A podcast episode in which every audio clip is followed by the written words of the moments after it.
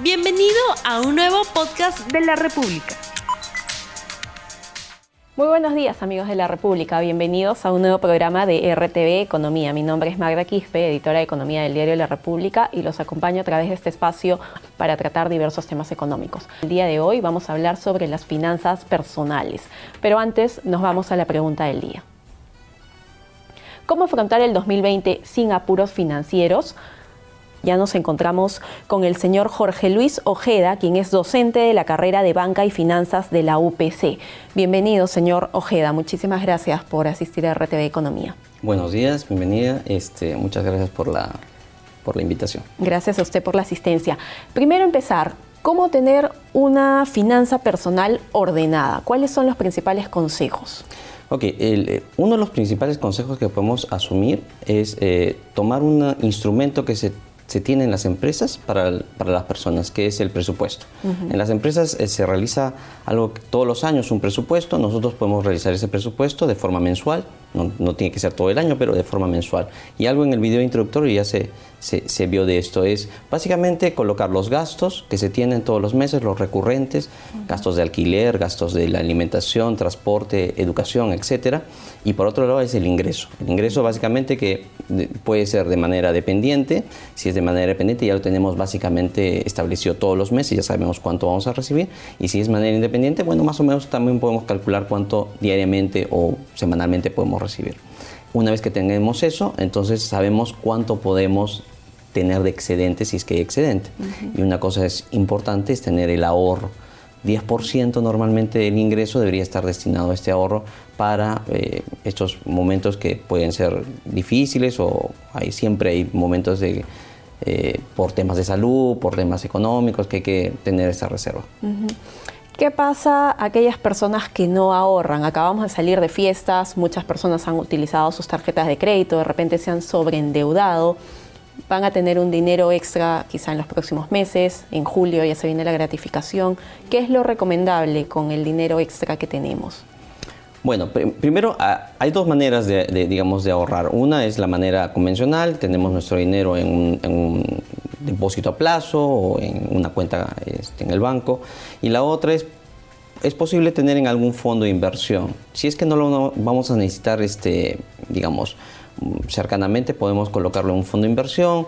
Digamos, hay fondos de inversión con diferentes estructuras. Hay fondos de inversión, eh, digamos, eh, que tienen estructuras de poco riesgo y podemos utilizar esta, esta estructura. Las mismas AFP tienen fondos que podemos utilizar y por el momento podríamos tener el dinero ahí hasta que surja este problema, o algún inconveniente o necesitemos utilizarlo. ¿Qué otros tipos de productos podríamos acceder para rentabilizar nuestro dinero? Aparte de los fondos de inversión, ¿no? están los fondos mutuos también. ¿Qué otros productos el, el usuario puede acceder para, para hacer crecer este dinero? Ok, bueno, en realidad hay, hay varias, varios, este, varios instrumentos. El tema de, de, en finanzas personales es que, eh, digamos, hay que medir el riesgo del instrumento. ¿no? Eh, si vamos hacia fondos un poco más agresivos, eh, es porque tenemos este dinero extra que no pensamos, digamos, gastarlo o dedicarlo a algo en especial por mucho tiempo en realidad, porque estos fondos riesgosos tienen, digamos, varias volatilidad, alta y entonces eh, el, tema puede ser peligroso, digamos. Eh, yo recomendaría que para finanzas personales, para la gente, digamos, que no, no, tiene muy entendido lo que es estos instrumentos, es mejor instrumentos más este, conservadores. Eh, yo podría, ¿Cuáles? por ejemplo, los, los bonos. Los bonos invertir en bonos, porque el año pasado ha sido muy bueno la inversión en bonos, ha dado muy buena rentabilidad y el bono en realidad es un instrumento de bajo riesgo. Eh, yo, yo les sugeriría, si es que quieren invertir en un tipo de, instrumento, los bonos. En ese momento el mundo se encuentra en un momento un poco, eh, digamos, no, no, se sabe qué va a suceder. Eh, Estados Unidos acaba de anunciar o preanunciar un acuerdo con China comercial. Eh, eso daría algo de estabilidad, pero eh, tampoco no sabemos si eso se va a dar. Entonces yo recomendaría que eh, haya cautela, haya cautela, si van a invertir en algún instrumento, en un, instrumento de, renta fija, y si van a un instrumento un poquito más este, volátil, bueno, tal vez un bono quizá, pero no recomendaría ir a invertir si es que tienen dinero, digamos, este que necesitan en el corto plazo no invertir en este tipo de, inversiones este, un poco más riesgosas. Depende entonces del perfil del usuario, de lo que esté dispuesto a, qué riesgo asumir, ¿no es cierto?, con su dinero. Eh, tenemos las tarjetas de crédito. Aquellas personas que hacen retiro de efectivo de las tarjetas de crédito, ¿es recomendable o no? ¿Cuántas son las tasas de interés ahí? A ver, la tarjeta de crédito es un instrumento bastante interesante que puede servirnos de ayuda, sin embargo, también es un instrumento que, puede traer bastante riesgo. dentro, de lo, dentro de las formas de utilizar una tarjeta de crédito, la peor forma de utilizarla es, justamente el retiro efectivo. el retiro efectivo tiene tasas que a veces llegan a sobre el 100% de, de tasa. Y ojo que este retiro efectivo se va a una bolsa, que es este, este, este digamos, eh, esta bolsa de, crédito que uno tiene, que puede ser compras, retiro en efectivo, etc. Y uno va amortizando a veces sobre esta bolsa, pero no amortiza, este, o sea, no hay un direccionamiento de amortización. Por lo tanto, uno amortiza la bolsa. Y lo que normalmente se amortiza es lo de, de interés menor. Por lo tanto, se queda el interés mayor, o sea, la deuda de interés mayor, y eso genera más intereses, etcétera, y puede crecer. Por lo tanto, lo que se debe utilizar es eh, la tarjeta de crédito para compras, sí, para compras y sobre todo para compras, lo que debería hacerse es utilizar una tarjeta para compras y luego a final de mes pagar todas esas compras y entonces uno genera como 40 días de crédito a, costo cero. Sin embargo, si uno deja, eh, digamos, un saldo allí, eso genere intereses. Entonces yo recomendaría utilizar la tarjeta de crédito, sí, para compras y pagarlas todas a fin de mes, nunca utilizar este dinero este, o disposición de efectivo. He utilizado mi tarjeta de crédito, recibo mi estado de cuenta, en mi estado de cuenta leo la opción de pago mínimo, pago total. ¿Qué significa el pago mínimo? ¿Es recomendable o no? A ver, el pago mínimo es, un, porcentaje del total de la deuda.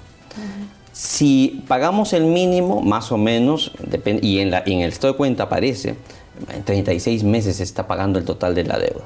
Si es que no, no tengo deuda nueva. Entonces, eh, no es recomendable para el pago mínimo, porque termino de deuda y termino pagando intereses eh, y, sobre todo, dependiendo de la tarjeta, dependiendo del perfil del, usuario, los intereses pueden ser altos.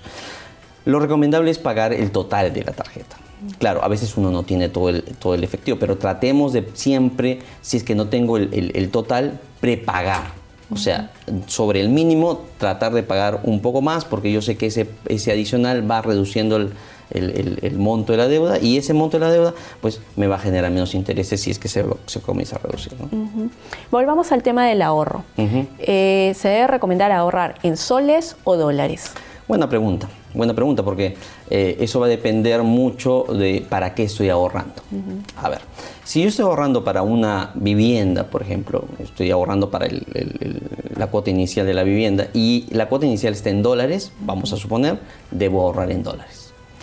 Eh, sin en cambio, si estoy ahorrando para, digamos, eh, la pensión de mi hijo, qué sé yo, y eso está en soles, debo ahorrar en soles. ¿No? Eh, es, es importante tener en cuenta que los ingresos deben estar amarrados a los egresos. O sea, si tengo ingresos en soles, debería yo, eh, perdón, si tengo egresos en, en, soles, debería ahorrar en soles. Si tengo egresos en, dólares, debería ahorrar en dólares. Esa es la idea general, para no tener un descalce, ¿no? Sobre los créditos hipotecarios, muchas personas están buscando su primera vivienda. Eh, ¿Qué podemos recomendar ahí? ¿Qué consideraciones debe tomar el usuario antes de tomar un crédito hipotecario? A ver, eh, es importante entender que los plazos de los créditos hipotecarios son importantes. Eh, a mayor plazo, los intereses son mayores. Lo que hacen los bancos, bueno, obviamente para facilitar el crédito es otorgar plazos muy largos, 20, 20, años, 25 años. Pero si yo tomo un crédito a 25 años, voy a observar en mi estado de cuenta, cuando comience a pagar, que prácticamente los primeros 8 años no reduzco nada el crédito. Eh, y esto hace que, bueno, simplemente uno pague intereses y, la, digamos, la deuda se amplíe. Lo recomendable es tratar de sacar un crédito entre 12 a 15 años. Ahí sí, cuando uno paga, va amortizando el capital. Sin embargo, es verdad, no todos tienen para Pero ¿qué pasa si excede de, mi, del dinero que, que pongo, ¿no? El problema es la cuota, ¿no? Si la cuota excede de, la disponibilidad que uno tiene, pues me voy a ir a 25 años. Y ahí lo recomendable es, sí, bueno, si al principio se puede tomar el, crédito a 25 años porque no la cuota no cubre, luego inmediatamente comenzar a prepagar con, con, las gratificaciones, con los bonos, etcétera, con el dinero que nosotros realizamos extra, debemos ir amortizando ese, ese, ese, este, ese crédito. Y ahora también existe la competencia entre bancos.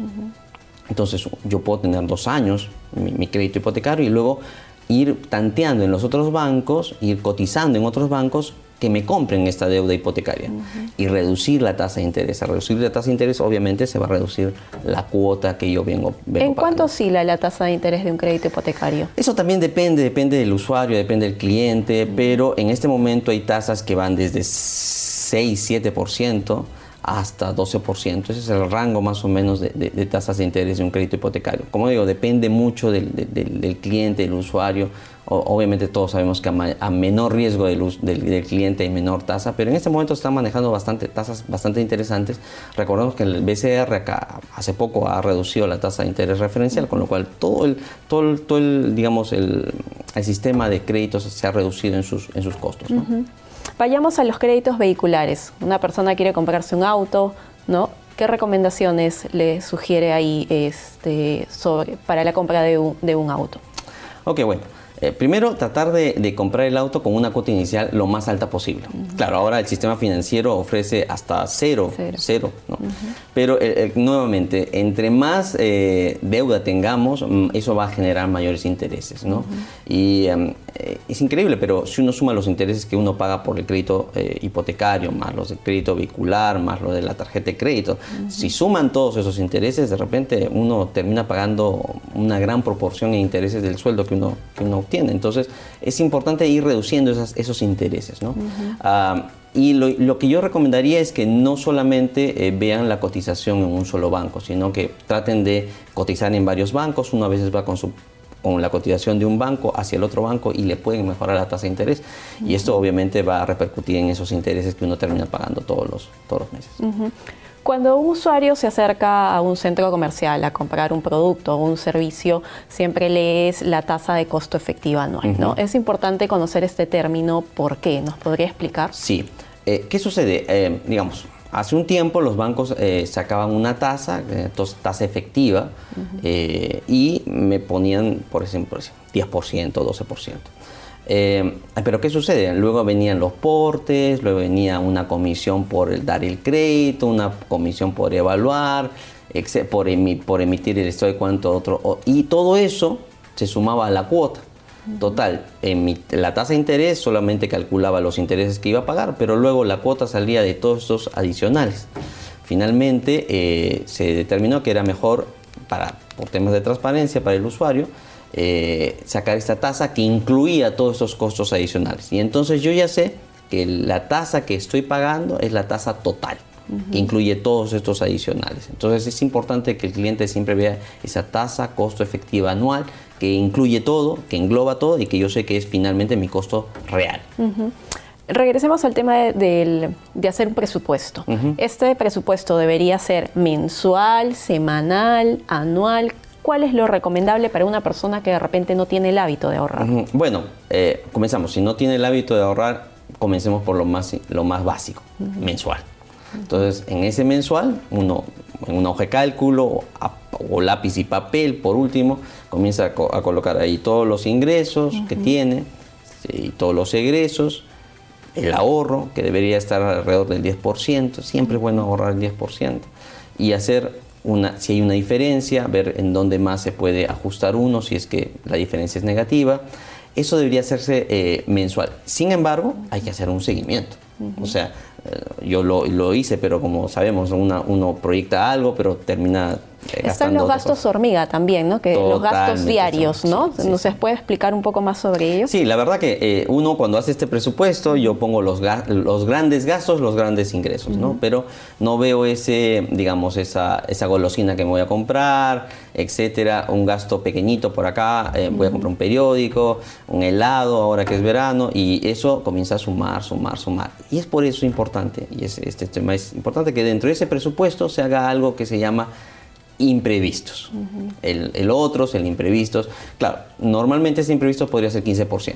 Es, este, este, este, digamos, eh, gasto hormiga, que es todos los días de a sol y en sol, este, lo podemos contemplar dentro del presupuesto más o menos 15%, dependiendo. No podemos hacer un estudio, cada uno sabe su comportamiento de consumo. ¿no? Francisco Moreno, buenos días. ¿Cómo es esto de ahorrar en bonos? ¿En qué rubro es que se invierte?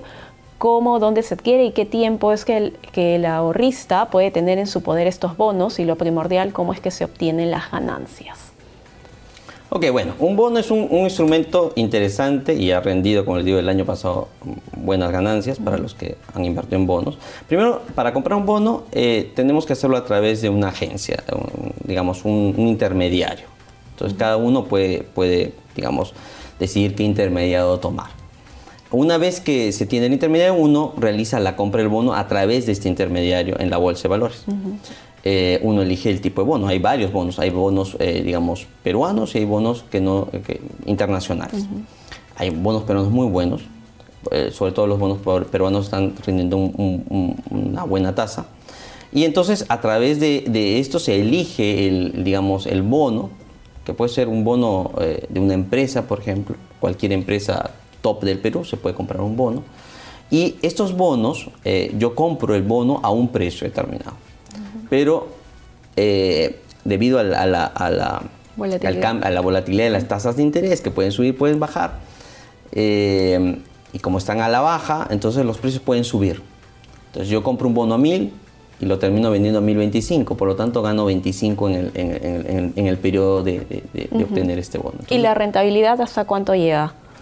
Bueno, eso, depende, pero eh, en bonos este año ha sido bastante buena la rentabilidad. Este, ha estado sobre el 7-8% de rentabilidad, depende del bono también.